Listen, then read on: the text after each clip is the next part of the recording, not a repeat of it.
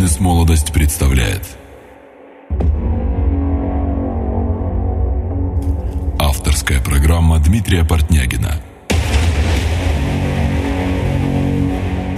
Скрипты бизнеса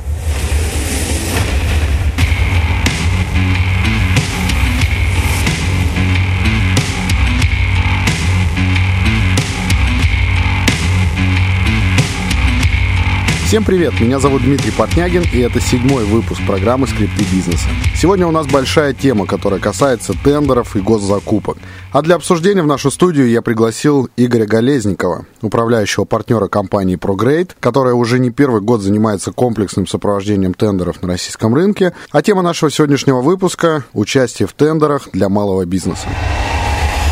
Скрипты бизнеса Игорь Голезников, 35 лет. Первые деньги заработал во время учебы в ВУЗе, работая грузчиком и отделочником. Позже устроился на работу торговым представителем в крупную компанию в Новосибирске по производству и продаже чая, став лучшим в продажах среди коллег и конкурентов. Когда Игорь вместе с партнером открыл свой бизнес, то принял решение основательно отдохнуть, прожив месяц в Таиланде. В настоящий момент живет и работает в Москве. Очень любит этот город. Игорь сконцентрирован на развитии двух своих проектов по тендерному сопровождению и специальной оценке рабочих мест на предмет охраны труда. Среди клиентов Игоря такие компании, как Роснефть, Аэрофлот, Икеа, Космодромы Восточный и Байконур и так далее. Игорь считает себя мастером в превращении простого и сложного, отсекая лишнее и сконцентрировавшись на главном. Наш сегодняшний гость утверждает, что ваш бизнес – это то, что вы сами нарисовали себе в голове. Игорь, привет. Да, Дмитрий, привет. Игорь, с чего вообще началась твоя история с этими тендерами? Я знаю, что ты классный профессионал в этом деле. Я знаю, что ты сейчас параллельно ведешь э, такие обучающие курсы даже по тендерам. Вот. Э, как ты пришел к этому и почему ты начал вообще продавать свои услуги в обслуживании вот такого рода сферы?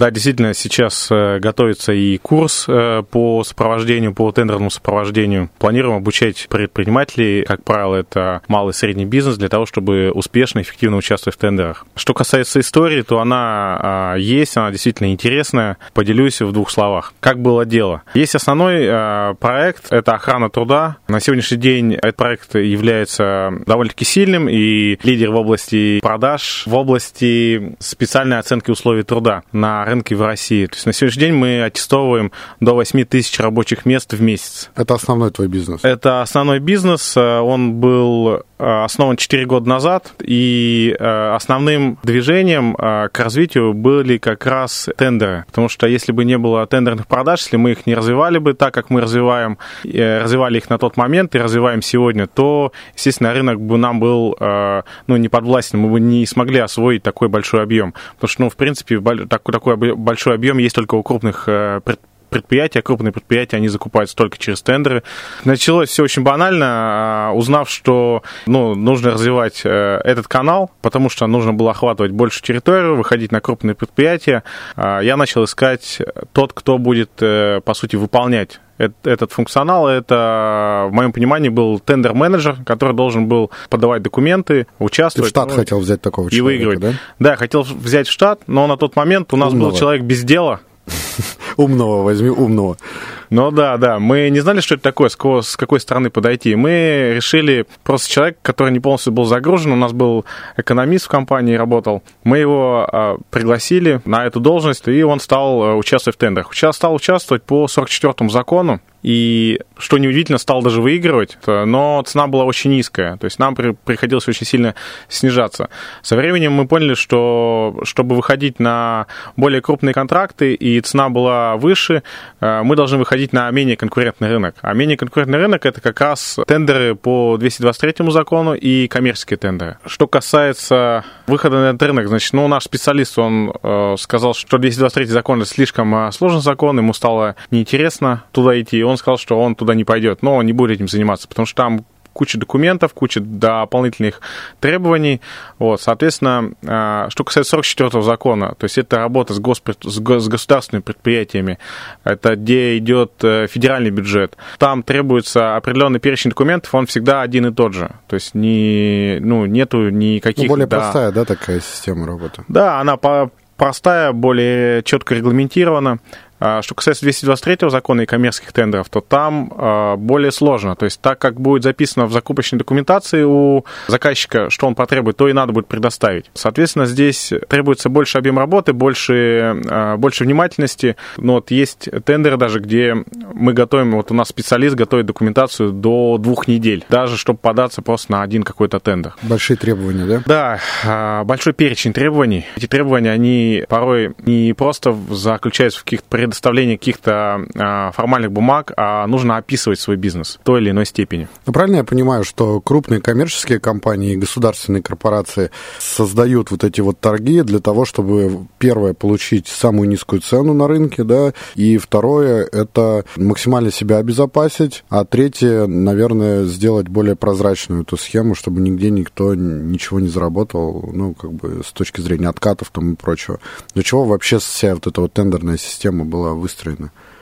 А, Но ну, выстроена она в первую очередь, конечно же, для того, чтобы получить минимальную цену минимальную цену, здоровую конкуренцию прозрачную. Коррупционная составляющая, она очень высокая, если торги непрозрачные. Вот. И, соответственно, уровень, ну, там, уровень вероятности сговора на предприятии, он очень высок. Соответственно, чем прозрачнее твоя система, тем больше у тебя будет участников, тем ниже цена, и эти участники, если они проходят какой-то квалификационный еще отбор, то, естественно, они, как правило, добросовестные участники и добросовестно исполняют свои обязательства. Поэтому, чтобы быть добросовестным, нужно просто участвовать. И поучаствовав там там пять раз нельзя стать э, добросовестным. Нужно участвовать, выигрывать и исполнять добросовестно свои контракты. Насколько я понимаю, что вот для малого и среднего бизнеса тендерная вот эта вот вся история, это не самый популярный вид заработка, да, а все хотят найти клиента здесь и сейчас, получить его через интернет, получить его через холодные звонки, там, через встречи и прочее.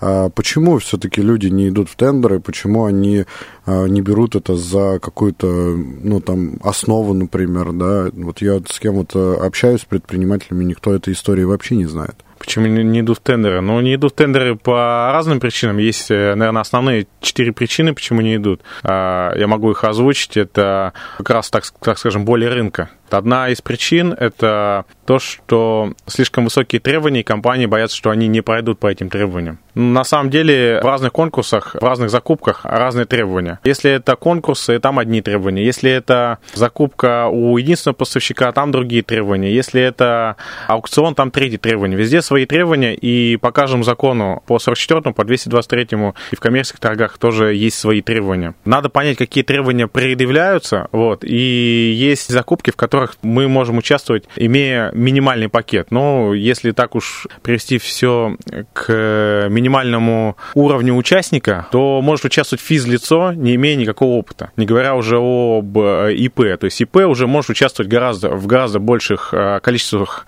торгов. А если у тебя ООО, которому год, то еще больше. А если ООО, которому три года, то, соответственно, у тебя еще больше, э, ну, еще, еще большая возможность участвовать в больших количествах закупок. То есть первый тормоз это в том, что люди думают, что это просто сложно все.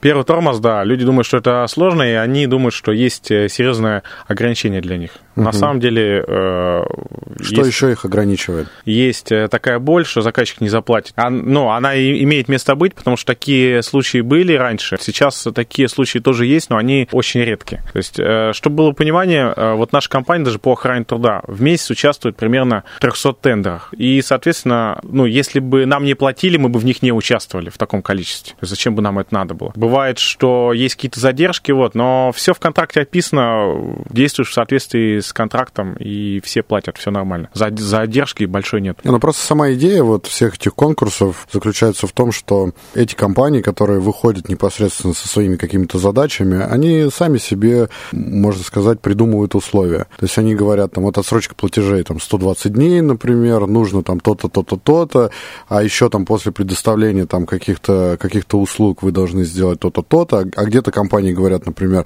обеспечительный платеж надо внести, там, чтобы эти деньги у нас полежали. То есть они, в принципе, сами диктуют условия и делают так, как им удобно. Ну, по факту. Поэтому не всем это интересно, и все считают, что здесь какая-то какая-то несправедливость. Здесь, на самом деле, краеугольная такая, краеугольный камень такой, а, а заказчикам невыгодно писать какие-то серьезные ограничения там, по оплатам, по исполнениям контракта. Почему? Потому что если они будут писать эти ограничения, то к ним может заказчик не прийти. Прошу прощения, исполнитель может не прийти, выполнить контракт.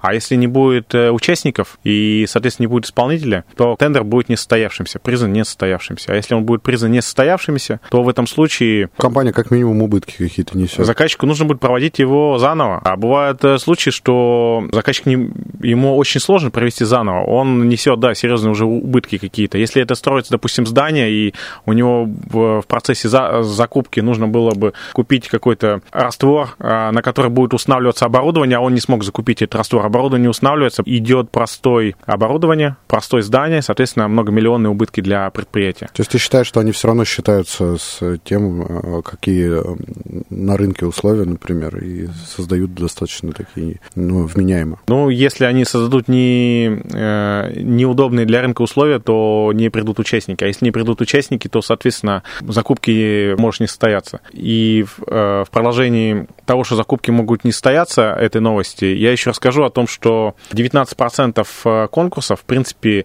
признаны несостоявшимися из-за того, что там нет участников. Это о чем говорит? Это говорит о том, что конкурсы действительно некоторые слишком жестко прописаны, в них нет участников. А это еще и говорит о том, что есть э, потенциальная возможность у участников, у исполнителей участвовать в тендерах и побеждать их по максимальной цене. Есть еще ограничения, могу про них еще сказать. Э, одно из ограничений еще также является это опасение того, что конкурс запилен под кого-то. Ну да, что все, все куплено. Все куплено. Угу. Да, все ну, что куплено. ты думаешь по этому поводу? Э, здесь э, действительно есть э, конкурсы, есть закупки, которые прописаны, и опытный участник рынка, он это сразу видит невооруженным взглядом. Но, как правило, для малого и среднего бизнеса это не страшно. Почему? Потому что в этом, ну, на этом уровне таких закупок крайне мало. Как правило, такие закупки начинаются, ну, как минимум, там, от 30 миллионов рублей. То есть меньше риск слишком высок у заказчика того, что он закупку эту сделает коррупционный, и э, его в этом уличат. Слишком высокий риск для него. Поэтому чаще всего такого, такого нету на рынке.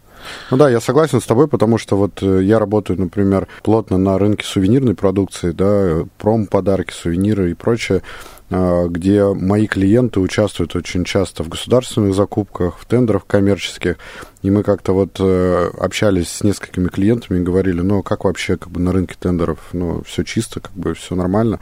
Они говорят, слушай, ну, э, по крайней мере, там последние несколько лет вообще никаких вопросов нет, все чисто, все прозрачно, ну, то есть все понятно.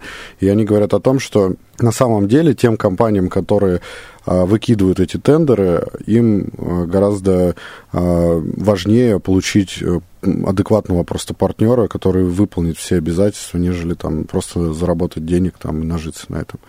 Потому что вот те компании, те люди, которые готовят эти тендеры, они несут ответственность за то, чтобы он прошел нормально. Скрипты бизнеса.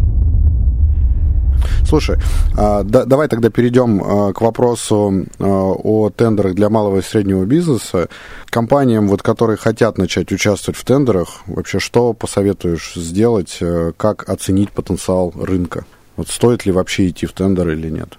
Ну, есть, есть определенные инструменты для того, чтобы понять, э, насколько выгодно компании идти в тендер или не идти в тендер. Самый простой инструмент – это зайти на, сап, на сайт закупки.gov.ru и вбить поисковые слова, по которым можно сделать э, э, анализ, а сколько вообще закупок по данной теме было за прошлый период, ну, допустим, там, за квартал или за прошлый год.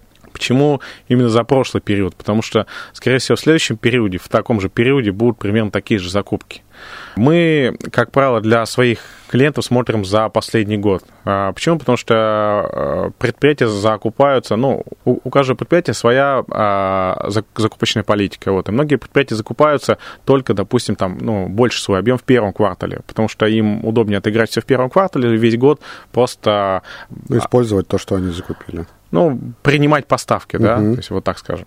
Э, некоторые предприятия э, любят отыгрываться, наоборот, в четвертом квартале, чтобы они уже с Нового года, с первого квартала уже получали тот товар, те услуги, которые они отыграли. Некоторые предприятия любят э, растягивать на весь год. То есть у каждого своя история. Поэтому лучше смотреть за год и смотреть по разным а, запросам. Тем самым можно будет понять, в каком объеме закупается предприятие, в, э, точнее по-другому, в, таком, в каком объеме закупают предприятия ваши товары, работы или услуги.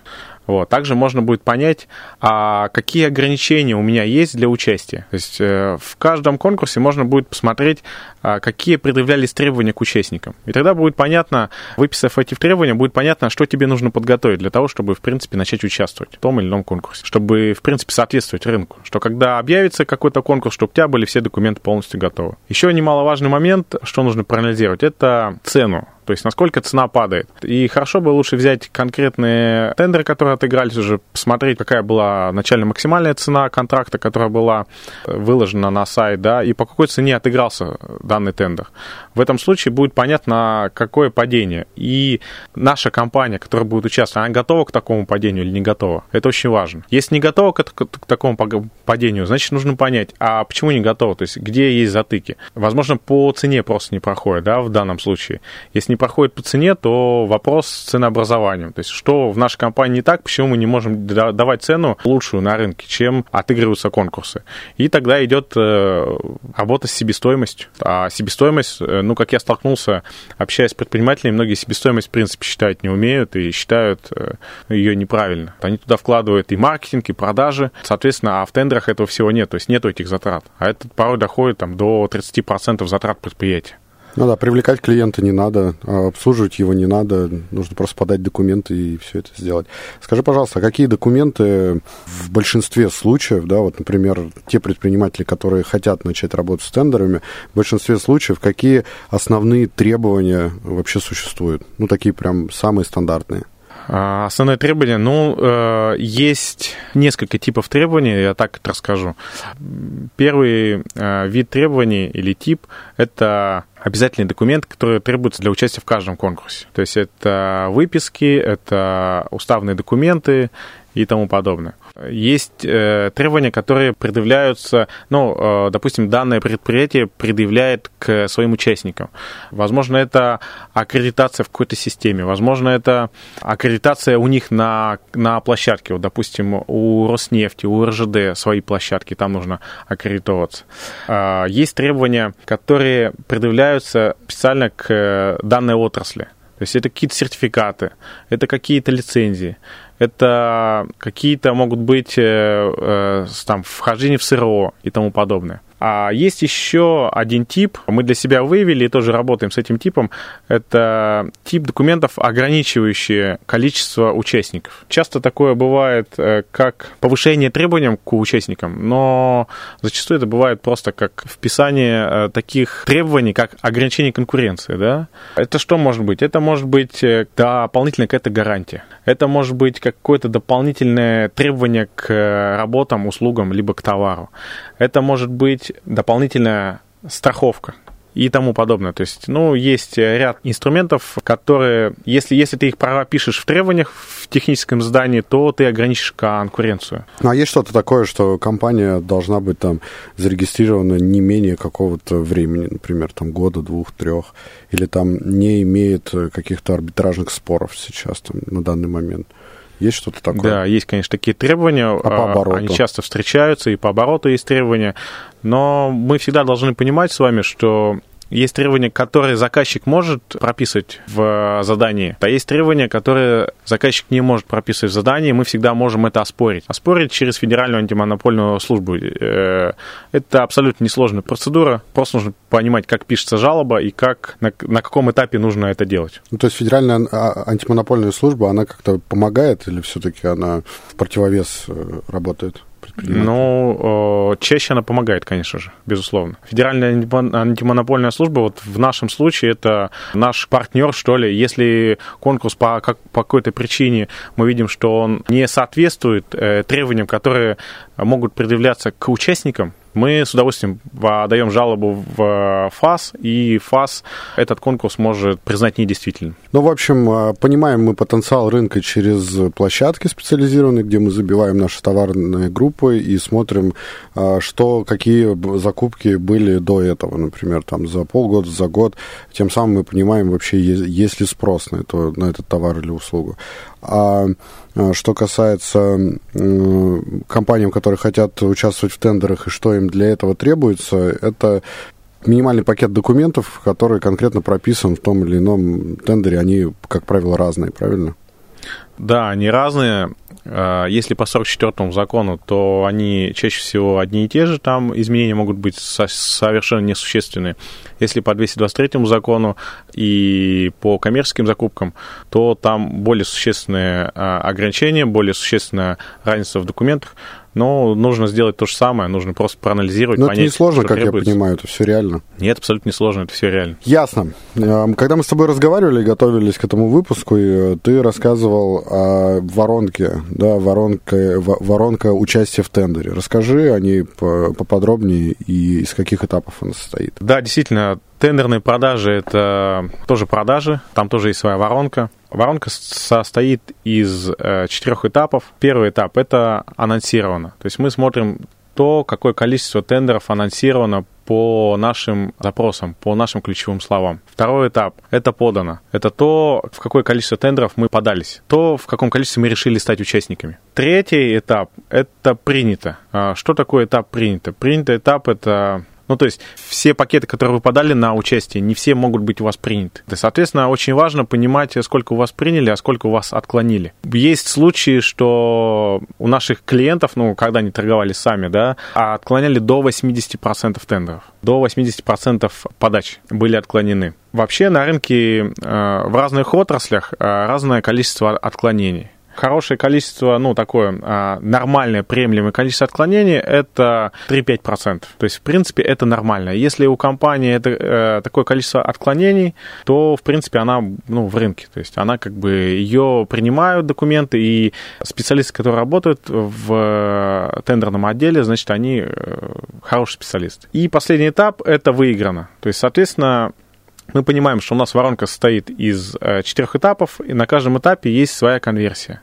Конверсию эту мы, естественно, должны считать, понимать, и мы должны понимать, что приводит к повышению конверсии. А мы это можем понимать через введение, введение такого инструмента, как причинно-факторный анализ. Этот инструмент позволяет э, четко определять, на каком этапе ту или иную причину мы убираем, работаем с причиной. Если мы ее убираем, значит, у нас повышается конверсия из одного этапа в другой. Если у нас повышается конверсия, значит, соответственно, мы гипотетически можем посчитать уже, на какое количество выигрыша она повлияет. Да, и на конверсия. каком этапе происходит сбой какой-то определенный, который нужно докрутить. Да, абсолютно верно. И мы можем легко посчитать, сколько мы заработаем, устраня эту причину. То есть это очень важный, очень крутой инструмент, который мы используем в работе. И, ну вот, конкурентов, с кем я общался, не слышал пока, кто использует еще такой инструмент.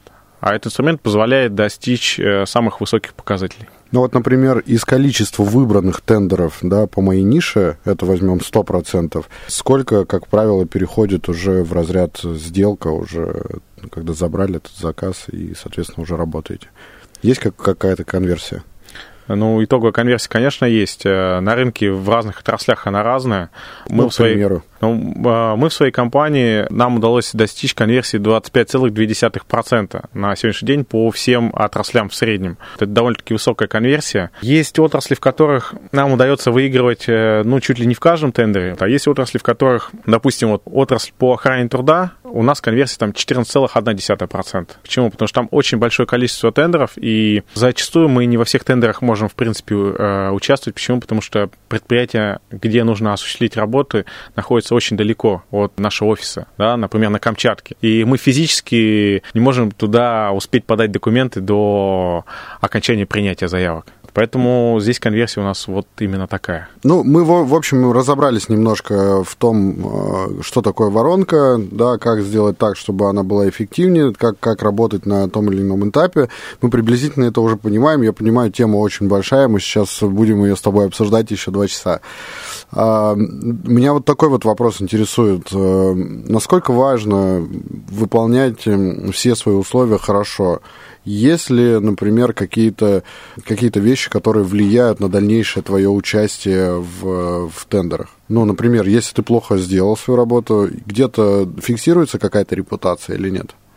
Ну, вопрос очень классный, вот, редко его задают на самом деле. А, почему? Потому что, ну, может быть, люди не думают в долгосрочную перспективу, а вопрос супер. А вообще существует поговорка на тендерном рынке, что старый друг лучше новых двух. Конечно же, нужно и участвовать, и исполнять контракты добросовестно. С чем это связано? Конечно же, заказчику, с которым ты э, работаешь уже не один год, и ты предлагаешь ему хорошие условия, и ты исполняешь э, грамотно контракты, ему меньше всего интересно менять поставщика товаров, работ, услуг. То есть ему лучше работать с одним исполнителем. Почему? Потому что когда он начинает работать с другим исполнителем, ему заново нужно настраиваться на работу с ним, заново нужно выстраивать все отношения. А это очень сложно и очень тяжело крупным компаниям. Но у них слишком много забот своих. Поэтому... Ну, бюрократия, конечно, у них там страшная. И служба безопасности, и все-все-все это нужно еще пройти. Это времени много, конечно, занимает. Здесь э, есть куча историй интересных, да, ну вот одна из историй это мой товарищ участвовал на поставку мебели, и ему, значит, позвонил клиент, крупный заказчик э, в России, не буду говорить кто, и спросил, а почему ты не участвуешь? А он говорит, ко мне пришли представители заказчика, посмотрели на мой офис и спросили, а где у тебя шоурум? Он говорит, ну у меня нет шоурума, я без шоурума поставлял вам эти три года мебель. Они говорят, нет, без шоурума мы с тобой работать не будем. Потом э, поступил звонок из головного офиса ему и спросили, почему не участвуешь, э, мы все сделаем, чтобы только ты победил. А, эта история, конечно же, она очень удобна для тех, кто работает не один день, а тех, кто работает в долгую. Здесь еще есть другая история. Это как а, наше предприятие по охране труда заходило на а, крупные, на крупных заказчиков российских, да, ну, допустим, там, Роснефть, допустим, РЖД, Э, допустим, «Газпром», они, все эти предприятия имеют свою систему аккредитации участников. Прежде чем э, выполнять работы, там необходимо аккредитоваться как участник. А чтобы аккредитоваться как участник, нужно выполнить небольшой какой-то объем работ чтобы показать себя, что ты добросовестный исполнитель. Соответственно, чтобы это выполнить, чтобы это сделать, нужно сначала выиграть небольшой какой-то конкурс, а его нужно найти, с ним нужно поработать, нужно его грамотно отработать. И, возможно, он не, не всегда будет в плюс. Но это делать надо. Почему? Потому что если ты настроен зайти на крупные предприятия, на большие и большие объемы, то тебе нужно будет а, брать небольшие какие-то заказы. И после этого тебе будут дороги открыты. Когда ты говоришь э, другим заказчикам этого рынка, что ты работал уже с предприятиями. Да, есть какие-то кейсы уже. Есть какие-то кейсы да. там с угу. Роснефтью, с Газпромом.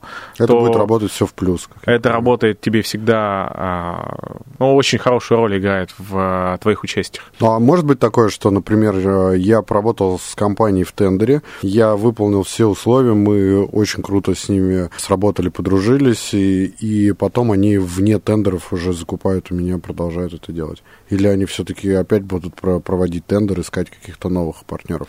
Ну, как правило, такого не происходит. А, почему? Потому что есть, а, есть модель закупок, есть везде, в каждом законе регламенты. есть свои условия, есть регламенты, да, угу. принципы, на которых строятся закупки.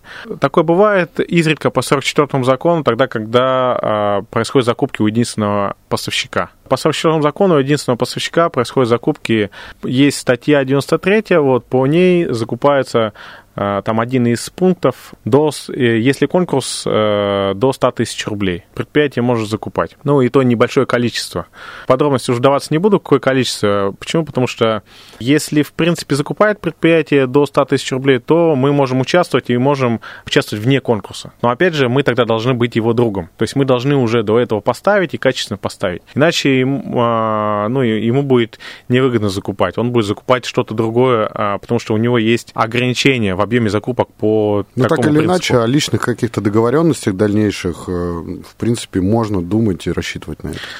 Э, можно думать, рассчитывать, но мы должны понимать, что это небольшие объемы. То есть личные... То есть так или иначе лич... все крупные заказы будут играться. Так, так или иначе все крупные заказы будут играться на общих основаниях. Ну, Понятно. Ну, за исключением очень крупных заказов, когда мы в самом начале передачи... Давай еще немножко поговорим по поводу оплат. Вот, оплата на самом деле вопрос такой очень острый и даже там можно назвать его щепетильным, потому что я тоже участвовал в тендере а, одной крупной очень государственной, полугосударственной компании. У нас тендер был э, там приблизительно на, на 50 миллионов рублей. И основным а, значит, условием было возврат платежей, это там 120 дней, по-моему, после, после отгрузки, или 90, 90 дней. Соответственно, мы деньги получили только спустя практически 9 месяцев. Вот. Э, и это была достаточно большая сумма, и в компании просто сказали, что, э, вы знаете, а мы так работаем. Ну, то есть э, вы можете пойти в суд и через суд эти деньги как бы вернуть. Вот, я не буду называть название компании, но через суд мы вернули, конечно же, эти деньги, но 9 месяцев это было слишком много. И поэтому какой у тебя опыт в этом плане и, ну, вообще, как бы на что рассчитывать, что, ну, компании реально могут, могут не возвращать деньги долгое время. А суммы бывают очень большие в контрактах. Представляешь, компания, которая вкладывает все свои активы там в определенный заказ и, и думает, что там спустя 3 месяца мы получим какую-то большую прибыль. Вот как ты рассказывал, что у тебя был заказ там на 70 миллионов, да, из которых там 25 миллионов прибыль. Ты понимаешь, что это, это офигеть как круто. Ты вкладываешь туда там 50 миллионов рублей и просто там год за ними бегаешь. А по факту у тебя весь этот год компания стоит, потому что активов вообще нету, денег нету, на что работать. Скрипты бизнеса. истории такие есть, истории такие случаются, но они как раз и случаются в более крупных торгах, в более крупных, э, где э, большие суммы. Там, где суммы небольшие, для малого и среднего бизнеса, это, как правило, ну, там, до 10 миллионов рублей. То есть предприятию, э, любому предприятию там, сумму 1, 2, 3 миллиона рублей выплатить ну, не составляет никакого труда. Потому что это как бы ну, ежедневные платежи там, составляют сотни миллионов а рублей. А крупные суммы, да, лучше прокредитоваться у клиента, чем кредитоваться в банке. Да, да, Дмитрий, ты абсолютно прав. Это действительно есть такие истории, они случаются, они происходят. Хорошо бы, прежде чем участвовать в таких торгах, но нужно для себя понимать, то есть какая у тебя там рентабельность. Если у тебя рентабельность высокая, то ты можешь рисковать. Рисковать тем, что у тебя не будет какое-то время ну, оборотных средств. И ты можешь прокредитоваться в это время в банке, и это будет тебе, в любом случае, будет тебе выгодно. А если ты понимаешь, что у тебя рентабельность э, небольшая там, а риски высокие, есть компании, которые ну, как бы они слишком крупные для того, чтобы разбирать такую, ну, не, небольшую ситуацию там в 50 миллионов рублей на каком-то высоком уровне. То есть они не разбирают это. Соответственно, это тянется, тянется, тянется до того момента, пока бюджет предприятия позволяет рассчитаться с такими долгами. Либо до, до того уровня, когда репутационная составляющая выше в данном случае, чем долг. Что касается 44-го закона, там есть определенные инструменты, которые позволяют очень быстро эти деньги получить не составляет труда. Что касается 223 закона, а, все отношения происходят на уровне а, того контракта, который был подписан, когда вы выиграли тендер. И, э, естественно, все отношения будут значит, сведены к э, гражданско-правовым отношениям по данному контракту. Ну и, и вывод из этого следующий. По 44 закону мы с вами должны понимать, что мы деньги в любом случае очень быстро получаем. Если мы их не получаем, есть определенные инструменты, которые позволяют обратиться в органы и быстро получить деньги. Как правило, задержка занимает максимум 2 месяца. Если в контракте, опять же, прописано, что оплата будет в течение ну, вот, того срока, который вы предполагаете. Бывает иногда в контракте прописано по 44 закону, что оплата по мере поступления денежных средств. По мере поступления денежных средств это, как правило, в конце года. Благо, что сейчас с 1 января 2017 года, возможно, выйдет закон, который будет, будут сначала выделяться деньги, а потом будут проводиться закупки. То есть будет наоборот схема. Соответственно, а, скорее всего, выплаты будут происходить еще быстрее. Что касается 223 закона и коммерческих закупок, то суд. Но на самом деле, вот э, как бы это все грустно сейчас не звучало, тендеры играют, тендеры работают, и это десятки миллиардов, как я понимаю, рублей рынок в России, только тендеров. Ну, какая сумма? Она, а, рынок, больше даже. Рынок в России за последние три года вырос с 7 триллионов до 25 триллионов рублей в год. Да, это очень приятные суммы. И а, вообще, как бы, друзья, вот кто нас слушает, э, хочется сказать о том, что мы все-таки хотим поднимать такие вопросы, которые связаны с какими-то трудностями, со сложностями, да, и понимать, а, что такое может быть и как нужно их решать. Потому что в бизнесе, если мы сейчас будем говорить о том, что все прекрасно и все красиво, все цветочно, то, а, в принципе, мы ничему не сможем вас научить. Поэтому вот на такой ноте мы немножко сейчас перейдем к следующему вопросу. А, в итоге, когда ты нанимал себе менеджеров, по тендерам, да, то а, чем твоя вся история это закончилась и а, что ты можешь посоветовать э, все-таки брать тендер-менеджера в компанию или обращаться к тем людям, которые профессионально это делают? Да, у меня история действительно была интересная. В течение полутора лет э, я брал, э, нанимал разных тендер-менеджеров.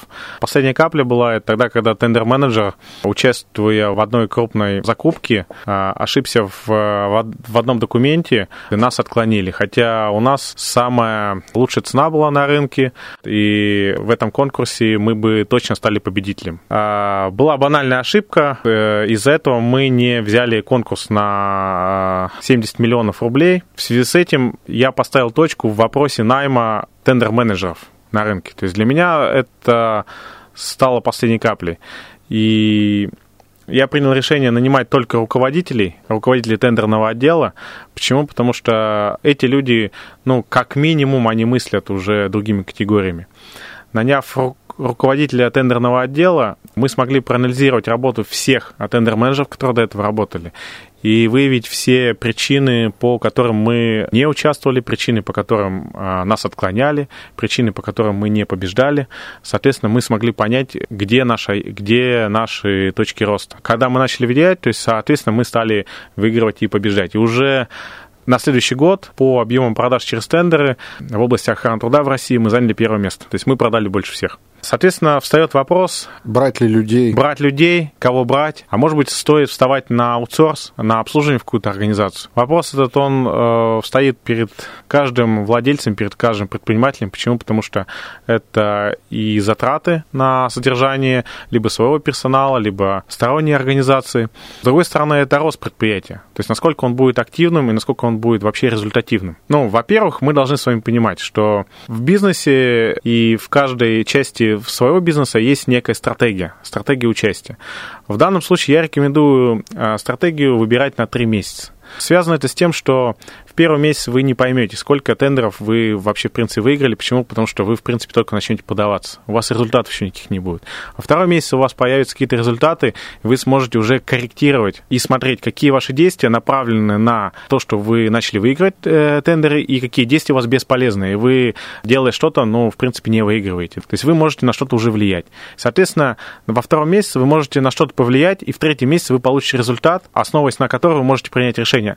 Дальше стоит работать с этим сотрудником, или дальше работать стоит с этим предприятием, ну, если предприятие находится, если исполнитель находится на аутсорсе, или самостоятельно я это буду делать. И приняв такое решение, то есть можно будет э, каждый месяц оценивать, а становится лучше или становится хуже. Если становится лучше, значит, мы на правильном пути. Если становится хуже, значит, надо что-то делать, надо что-то менять, надо с этим как-то работать. И мы начинаем на этот процесс влиять. Поэтому мои рекомендации, будь то тендер-менеджер или будь то компания на аутсорсе, э, участвуйте три месяца. И каждый месяц смотрите, какие у вас результаты, анализируйте и разговаривайте с тем, с кем вы работаете. Да, выбирайте что-то лучше, да, что результативнее, где больше заказов, там там работать. В принципе, аутсорсинг это, это норма. Сейчас люди уже не воспринимают аутсорсинг как э, какую-то э, дополнительные затраты или что-то еще. Это действительно те самые компетенции, которые ты покупаешь там за какой-то определенный процент. Я как понимаю, вам же компании не платят сразу ничего. Ну, то есть вы на результат работаете? Абсолютно верно. Мы работаем на результаты, платят от результата, но они платят за подачу. То есть мы... Здесь такая а, обоюдная работа идет, потому что мы не можем просто подаваться, а предприятие зачастую забывает там либо какие-то документы нам предоставить, либо зачастую мы говорим, что здесь цену нужно чуть снизить, компания не снижает цену.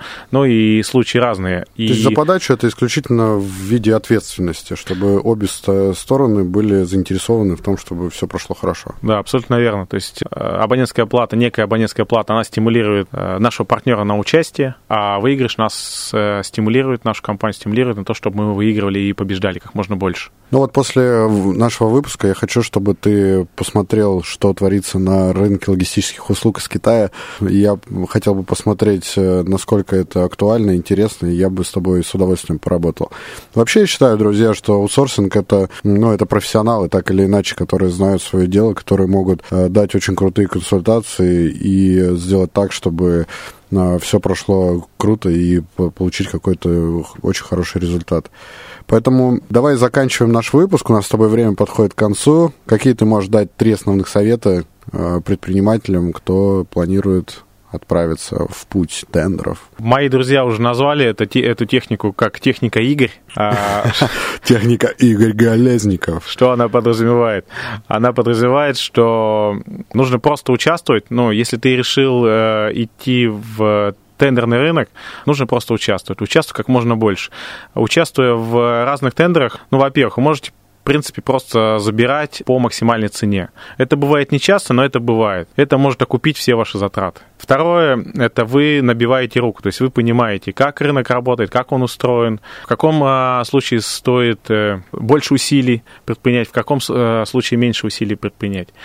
Ну и третье, это то, что тендерный рынок, он растет, как я уже говорил, он очень сильно вырос за последние три года, и не быть на этом рынке, но это как не быть э, в интернете. Вы, если вы не в тендерах, вы не в рынке на сегодняшний день. Не пользоваться всеми возможностями рынка. да. Обязательно нужно идти uh-huh. в этот рынок, обязательно нужно идти в тендеры, вот участвовать. И спасибо тебе, Дмитрий, что ты сделал эту передачу, сделал этот выпуск про тендеры, потому что возможностей очень много сейчас, а рынок очень сильно вырос, а участников здесь на сегодняшний день уже не хватает. Поэтому многие тендеры, в принципе, э, признаны несостоявшимися, потому что не хватает участников. Ну а мы тебе от э, скромного полумиллиона миллиона человек. Говорим огромное спасибо за то, что ты пришел сюда, поделился своим э, опытом в тендерах. Теперь мы знаем, к кому нам обращаться. А, в общем, на этом наша передача подходит к концу. Напомню, в гостях у нас был Игорь Голезников, управляющий партнер компании ProGrade.